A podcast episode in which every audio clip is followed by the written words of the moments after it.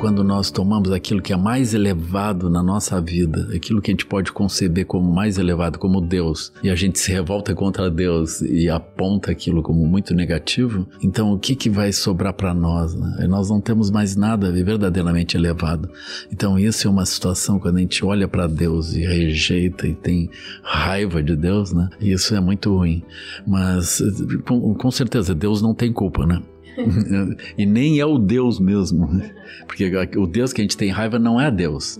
A gente criou, por exemplo, um jogo e a gente imagina que tem um outro ator dentro daquele jogo que não está me favorecendo por mais que eu reze, por mais que eu faça oferendas ou peça ou faça boas coisas para ele, que a gente fica imaginando que ele, né?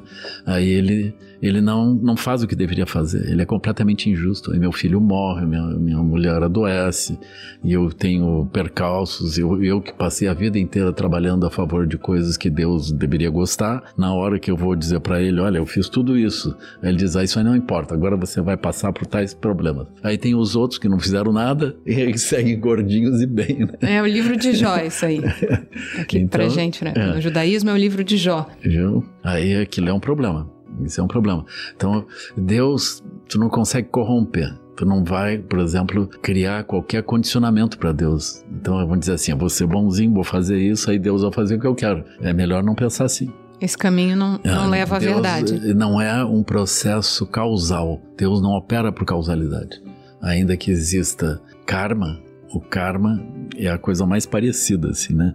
No budismo, no hinduísmo também, nós vamos encontrar uma causalidade. Então, eu faço ações de um tipo e obtenho, de modo geral, eu digo, obtenho de modo geral ações positivas. Se eu faço ações positivas, eu tenho resultados bons. Se eu faço ações negativas, eu de modo geral tenho resultados negativos. Mas para quebrar um pouco essa questão do karma, às vezes eu brinco. É melhor se vocês vão fazer uma ação negativa, façam contra o Buda, contra os Bodhisattvas. Por quê? Porque eles vão olhar para vocês e vão dizer: Uau, ele está muito mal fazendo isso. Aí eles dão um jeito de te consertar.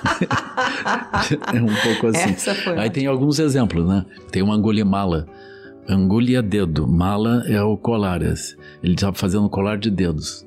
É uma história meio assim, porque ele tinha um mestre. O mestre tinha uma mulher muito bonita, que era a mulher do mestre. Né? Eu não tenho que me meter nisso, mas essa é a história, né? Aí a mulher do mestre olhou para ele e achou ele interessante. É, o nome dele era Ahimsaka, que era aquele que gostava do, do equilíbrio, da justiça e da paz também, né? Então, é, aí o mestre não gostou da mulher ter olhado para o discípulo e disse: Olha, eu vou te dar uma tarefa. Para tu atingir iluminação, tu tem que matar mil pessoas. Então o mestre usou aquela técnica que aplicaram para o Hércules também, né? Isso dá tarefas impossíveis, aí tu vai morrer no meio daquilo. Aí o mestre pensou: bom, digo para ele matar mil pessoas, ele vai morrer. Né? Assim, o livro dele.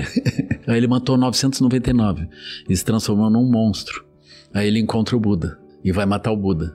Então ele vai fazer uma ação negativa contra o Buda. Essa foi, esse foi o mérito dele. Ele escolheu o Buda para fazer. Aí o Buda não tinha karma, ele não conseguia atingir o Buda. O Buda não tinha karma. Ele perguntou: como é que você faz para não ser atingido por mim. Aí o Buda começa a ensinar. Aí ele se torna um aluno do Buda. Eu entendi. É uma forma de direcionar a raiva, né?